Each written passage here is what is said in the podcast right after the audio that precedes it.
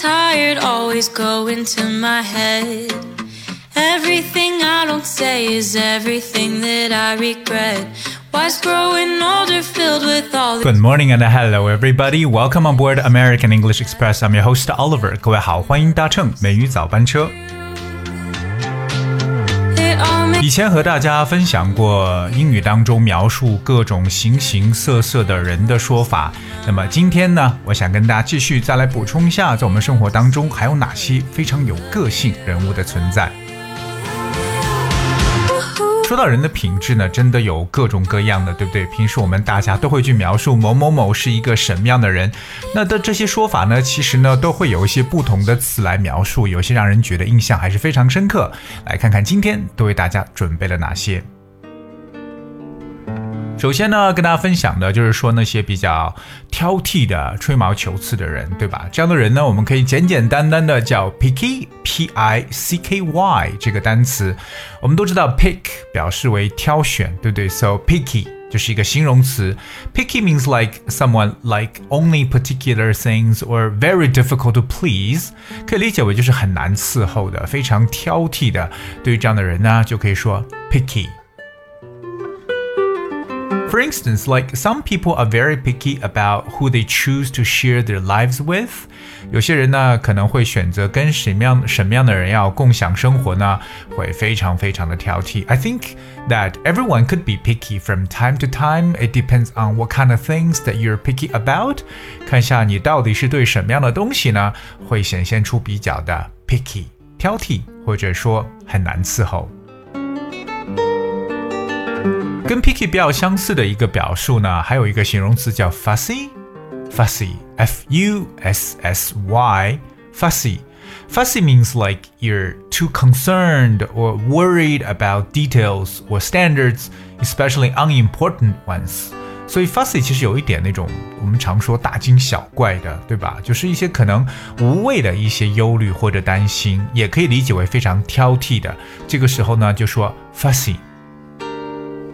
我们说很多父母呢，有些时候都是瞎操心啊，就是可能真的是过度的啊、去关注一些不必要的一些小的事情。OK，so、we can talk about like fussy parents。You know, so if someone is a fussy, means someone is over concerned for things that are actually unimportant. We talk about picky and fussy, and then coming up the next one is called self-sacrificing.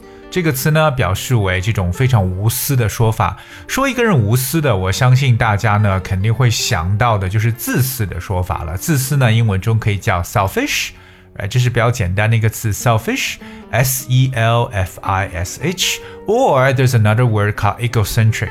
我们叫 ego 就指一个人，对吧？自我的意思，e g o，egocentric 就是以自我为中心的。我们知道 centric 就是 center 这个词的形容词，egocentric 合成为一个单词，它的 spelling 就是 e g o c e n t r i c，egocentric。我们说到相反的一个词，就是无私的说法，就是 you know self-sacrificing。self-sacrificing 这里边有一个词就是 sacrifice，right？sacrifice。 Sacrifice 的意思就是要去牺牲，对不对？So self-sacrificing 就是牺牲自我的，我们可以理解为这种无私的一种说法。For instance, we always go like sacrificing oneself for others，就是为别人呢去牺牲自己。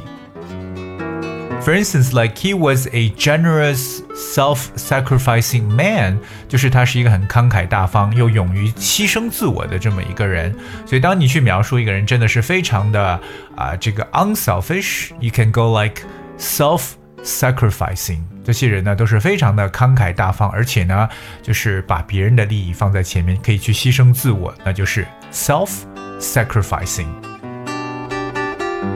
相反呢，有些人可能他占有欲比较强了，对吧？就什么东西呢都是必须是自己的，不准别人去碰。OK，这种人呢，我们可以用一个词叫做 possessive。possessive that spells P O S S E S S I V E。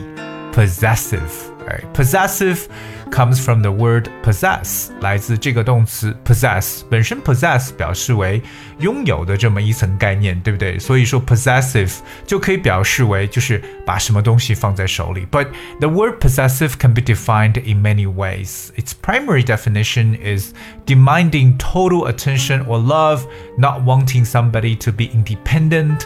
它有一些就是要求细心去关爱的，而且占有欲比较强的，就可以叫 possessive。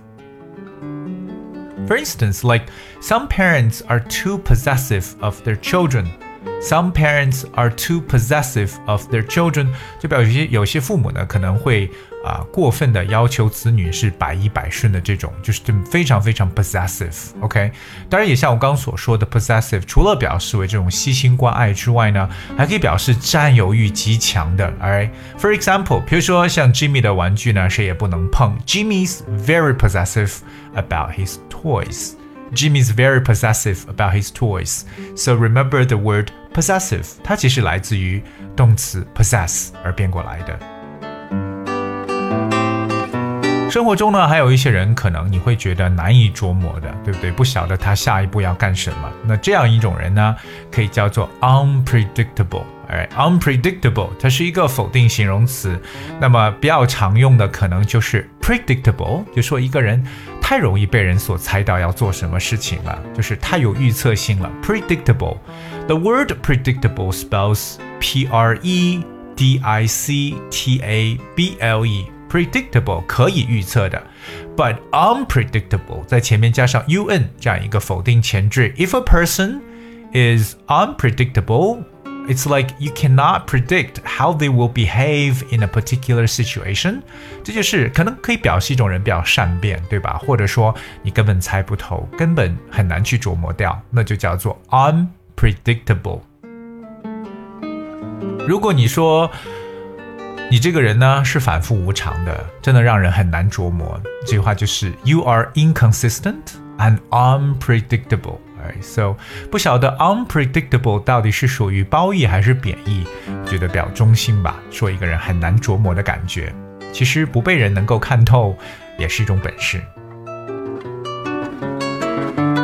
生活中还有很多人是比较喜怒无常的，一会儿哭一会儿笑。那这样的人怎么说呢？记得在以前节目中跟大家去提过，喜怒无常的人，对不对？我们叫做 moody，m o o d y，moody。因为我们知道 mood 本身呢就表示心情的意思。OK，moody，moody means you know having moods that change quickly and often，经常去改变心情，对吧？可能一瞬间的一个事情了。那种人就叫 moody, right? Or we often see like someone is experiencing mood swings，可能这种心情总是摇摆不定的。Of course, that you know, moody people are very difficult to deal with. 这种喜怒无常的人呢，也是很难去打交道的。我们用到这个单词 moody。还有一些人可能他比较 oversensitive。 过于敏感的。我们知道 sensitive 这个词就有敏感的意思，s e n s i t i v e。可是 oversensitive means excessively responsive or to aware of feelings, reactions, etc. 这有点过，就是过分敏感的、过于敏感的这么一种感觉。So if someone is oversensitive, I think like he or she is also difficult to deal with because you never know when you're gonna hurt his or her feelings, you know. 所以就是也可能很难相处，这种比较过于敏感的人，你也不清楚什么时候呢可能会伤害到这样一个人了。 那今天我还想跟大家分享一个比较粘人的说法。有些生活当中呢，跟有些人比较生活自理差一点，总是想黏着对方，对不对？这种粘人的人怎么说呢？哎，说一个这样其实很好记的词。我们知道英文中有一个叫 cling 这样一个动词，cling，c l i n g，cling，cling 和介词 to 搭配，cling to 就是啊表示粘在什么上面，附加在什么上面的意思，cling to。而我们在 cling 后面加上一个 y。clingy. Okay, it's actually clingy, C L I N G Y, clingy. If you describe someone as clingy, you mean that they become very attached to people and depend on them too much。这种过于依赖别人的或粘人的这样一种人呢，各位记住叫 clingy。For example, like a very clingy child can drive a parent to distraction。是很依赖性很强的孩子呢。总会让父母发疯的。所以这种 clingy 就是我们所说的啊、呃、这样一种粘人的一种描述了。OK。So today we basically covered some of the words that describing different personalities, and uh, some of them are, I think, very often used in our life. 生活中呢，比较常去使用的描述人物性格的一些词汇，我们说到了有 fussy 说到了无私的，我们讲到 self-sacrificing；占有欲强的，我们叫 possessive。OK，我们还说到了一个人难以琢磨呢，叫 unpredictable，包括喜怒无常的 moody；oversensitive，过于敏感的，以及最后我们提到了 clinging，粘人的。这些词汇呢，都是希望各位呢在生活当中呢能够去记住，因为毕竟这些都是我们可能在生活中碰到的一些人。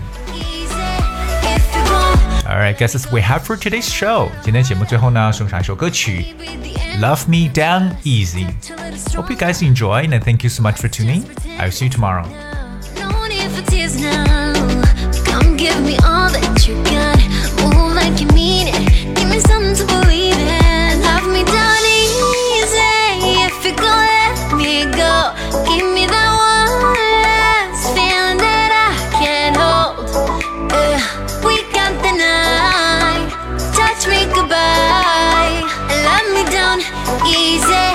If you're let me go, let me go, let me go, let me go. Let me go, let me go, let me go. Me you. Let me go, let me go, let me go. Me down easy. If you're let me go. If it's goodbye. If it's goodbye, don't you say it. Don't need to be in love to make it. Let me down easy, don't you fake it. I I I. If it's goodbye, if it's goodbye, don't you say it. Don't need to be in love to make it. Let me down easy, don't you fake it. I I I. aye. Oh, oh, I I I. aye. Oh, oh, I I I. aye. We got the night easy if you're gone. Let me go, let me go, let me go.